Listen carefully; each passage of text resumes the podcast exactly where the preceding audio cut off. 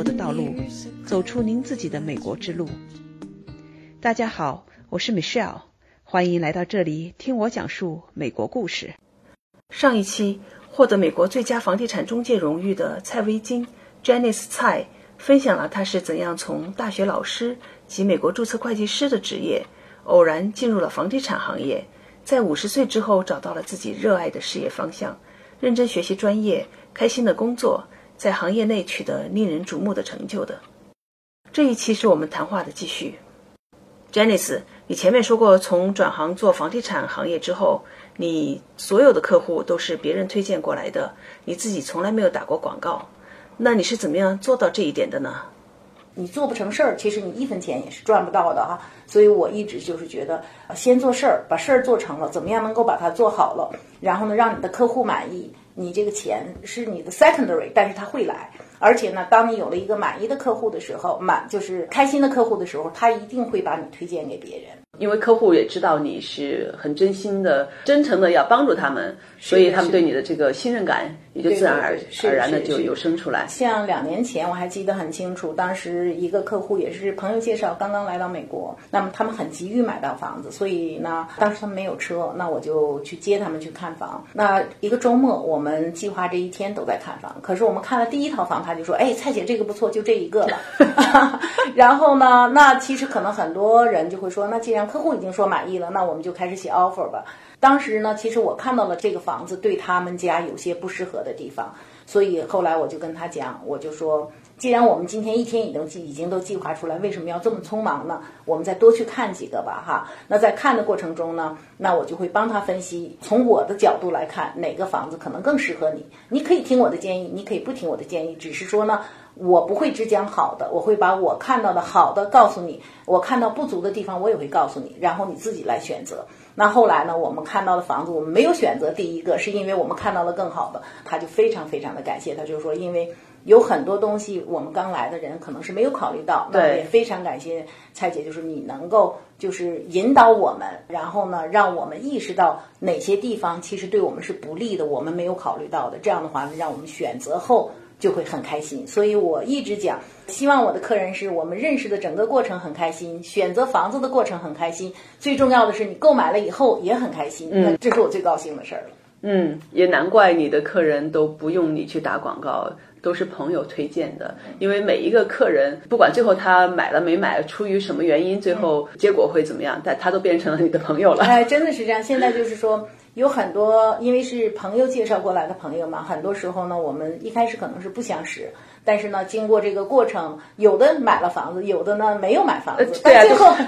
但最后呢，我们都基本基本都是成了好朋友。那他们也会在这边，比如说人如果要在国内，甚至他们在当地的人有什么问题啦，自然当然就会想到我哈。那有朋友就说，有一个流行口号，他们当时在讲，在西雅图呢买房找蔡姐，有事找刘哥，那刘哥就是我先生嘛。那他也是做了很多后续的，帮我做了很多后续的和前面的，就是这种客人服务的这样的一个工作嘛。比如说，客人买了房子，后续需要什么保险呐，需要什么这种水电气的账户的转户啊。或者其他遇到的孩子上学，什么买车买家，就基本上所有的问题，只要我们能够帮助的呢，我们都会尽全力帮助。因为我们也曾经有过这样的经历，从国内到国外，虽然我们还懂英语，但是呢，也是希望能够有朋友帮我们指指路。那更何况有些从国内来的客人呢，他这个语言又不通，那到了一个陌生的环境里，一定是需要帮助的。所以就是我们也是。尽全力吧，在这个整个的过程中，能够帮助多少就帮助多少。包括在这儿的很多，虽然是讲英文的，比如说他在亚马逊工作，但是他从一个其他的地方调到西雅图，或者从国内转到西雅图，那对他来讲也会面临着很多陌生的环境所面临的这个挑战。反正只要是我们能帮助做到的，我们都会帮助做到。然后呢，有什么信息能够分享给他们，我也都会叮嘱他们。比如说每年该交地税了，我就会说，哎，该交地税了，你们别忘了。然后呢，春天来了，我也会在朋友圈里发一些春天你的房子应该做些什么养护，秋天到了，入冬之前应该做哪些准备，因为确实。国内的房子跟这儿有很大的差别，所以有很多东西呢是不一样的。所以呢，我能做到尽量的就能够提醒大家。对这个国内，因为我们在大城市里的人都是住在楼房里，对啊，所以你只要管到你家门进来以内的地方就行了。对啊，所以你在这面 有一个别墅。真的是很好，对吧？国外的生活，但是确实呢也面临活很多呀对对对，但是很多国内来的人对这些就是不是很了解嘛。那我们能够帮助的、能够提醒的呢，我们就尽量能够来做。嗯哼，呀，我在想，这个国内和国外从买房的过程就是非常不一样的。那买房之后的这一套又是非常不一样的。呃那这里的话，我想咱们就这个民住房哈，作为一个切入点，把你的专业知识也分享给我们吧，给我们讲一讲。比如说我的朋友，嗯，那么他对在美国买一个房，那么以后想自己来住，嗯，孩子也要长大了嘛，那么孩子要到美国来读书，对吧？做了一个比较长期的计划，嗯，那这是真实事儿哈，你也知道的。那么这个过程中，那他想过来先看房子，要买房子，那我们怎么去帮助他去考虑这件事情呢？其实呢，就是说沟通很重要，这就是为什么又把教育这一块儿拿出来了哈。我一般来讲呢，是跟客户会做非常多的沟通。那我会了解他们的需求，然后呢，利用我对西雅图整个大西雅图地区的这种城市的了解、学校的了解，还有整整个这个环境的了解，来给他们我的建议。你要找到客户的需求，然后你给他的建议，而不是你把你想要推的房子推给客人。我觉得这是一个巨大的差别。所以呢，我就觉得沟通非常非常的重要。那你了解了客户的需求以后呢，那你要跟他讲解，就是如果说在美国买房子，你需要做哪些准备工作？我们就拿这个例子，就是他，因为现在很多中国的人过来，因为是孩子到美国来受教育，对吧？这个可能还不是上大学，嗯，可能是来上高中，嗯哼，这个时间就想我现在在美国来买房子，孩子在这上高中，嗯，那么之后的话，他比较顺理成章的上比较好的美国的大学。用一个案例来，用这个对，那我也有朋友就是这样的一个情况。对，那在这时候呢，那你可能就第一你要了解一下他的预算大概是多少。比如说，如果他就说我就能买一百万之内的房子，那你就根据他的要求，你当然这也有专业知识和你对整个房地产市场的了解，你就知道哦，一百万之内，如果根据他对学校的要求，根据他对房子的要求，我应该跟他推荐哪个城市，因为他不知道哪个城市是他想要的。很多人都说贝尔维尤好，但贝尔维尤现在一百万，你想买一个别墅就是很困难了。所以呢，在这时候呢，你就相当于把美国的房源和他的需求要对号。那这样的，这个需求包括学区，对吧？包括学区，嗯，那就说明不一定是对 Bellevue，可能是旁边的城市，那对对对，那你就会你的专业知识和你对市场的了解就会起很大的作用。那这样的话呢，你会给他建议，你就说哦，如果要是一百万，我可能建议你去三马密市啊，或者伊萨夸呀这些地方，我们还可以买到一个相对比较新，然后比如说三室的房子，然后学校也还比较好。那你除了学校的要求，你还有没有其他的要求？那有人就说我一定要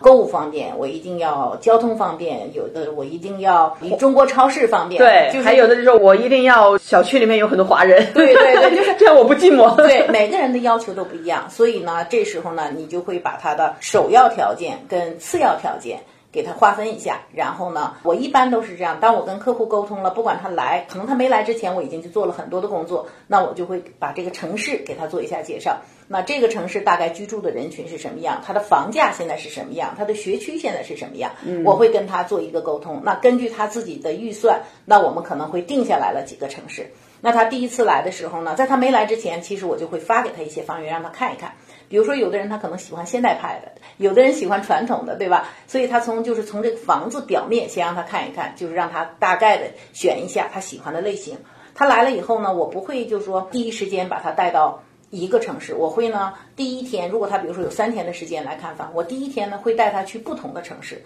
然后呢我们都会去典型的看那么两个房子，然后跟他介绍一下，你要了解他的需求。那一般经过第一天的介绍和沟通以后呢，他可能就会选定了这么两个区或者三个区，那我们再在重点的在这两个区或者三个区之内呢，挖掘他喜欢的房源，再重点的去看。所以这样的话呢，就是从客户的角度来讲呢，节省了他们很多的时间，因为我前期帮他做了很多的工作，所以呢，我一般是做了第一筛选，根据客户的要求，然后呢，我再带客户去看。另外呢，在他来之前，我都会跟他做很多的辅导。在美国买房，你应该做哪些准备工作？比如说资金的准备，这个非常非常的重要，因为特别现在大家都知道钱出来很困难哈。对所以现在呢，我一般在客户来之前，或者是他即使在美国的客户，年轻人他也不太知道这个购房的过程是什么样，我都会跟他讲，我们购房第一步，你先把你要的房子的条件告诉我。第二步，我们要准备资金。那在美国，如果你要贷款，那我会帮助；如果你没有就是合适的 lender，我会帮助你来介绍，把你该准备的材料都准备了。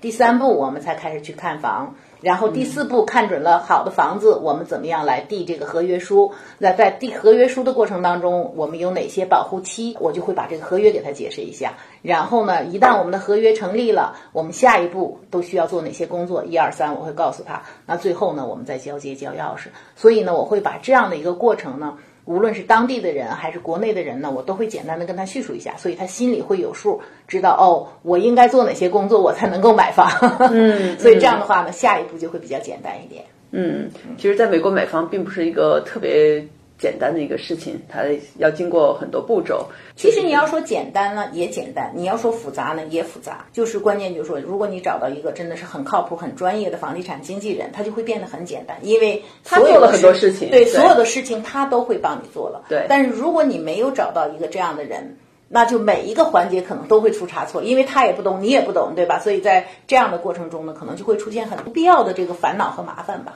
嗯，那我们刚才也讲到，简单提到的就是这个佣金的事情哈。那这一点在美国现在的行规啊，就是买民房哈，这个行规是什么样呢？它这个呢没有一个固定的，因为在美国呢买房的过程中呢，买家很好，不需要付佣金，因为在美国的规矩就是卖家要付。买卖双方中介的佣金，那这个呢，就是也没有什么固定的一个标准，因为它没有一个法定的标准。那最早呢，就是原来都是百分之六，等于是买家中介百分之三，卖方中介百分之三，这就相当于一个。不成文的这样的一个行规，但是现在因为市场的变化，还有呢，根据房价不同的变化呢，这个呢也有很大的差别。比如说你那个房价非常高，那就没有办法做到百分之六，对吧？你说你是一千万的房子，不可能是百分之六。那现在呢，你比如说你是两百万的房子，那你有的时候是百分之六，有的时候也不是。所以就是这个呢，是相当于是就是相当于这个经纪人和这个卖家之间他们之间的这样的一个沟通和商谈哈，这个佣金到底是多少？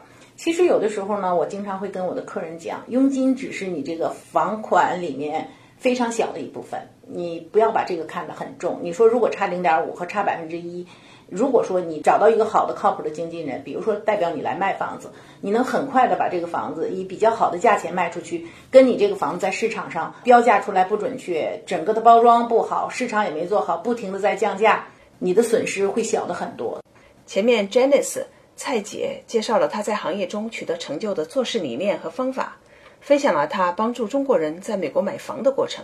下一期我请蔡姐谈谈在美国卖房子的流程和技巧，并且她是怎样成为美国主流电视台 CBS American Dream 美国梦节目中的第一位中国人嘉宾的。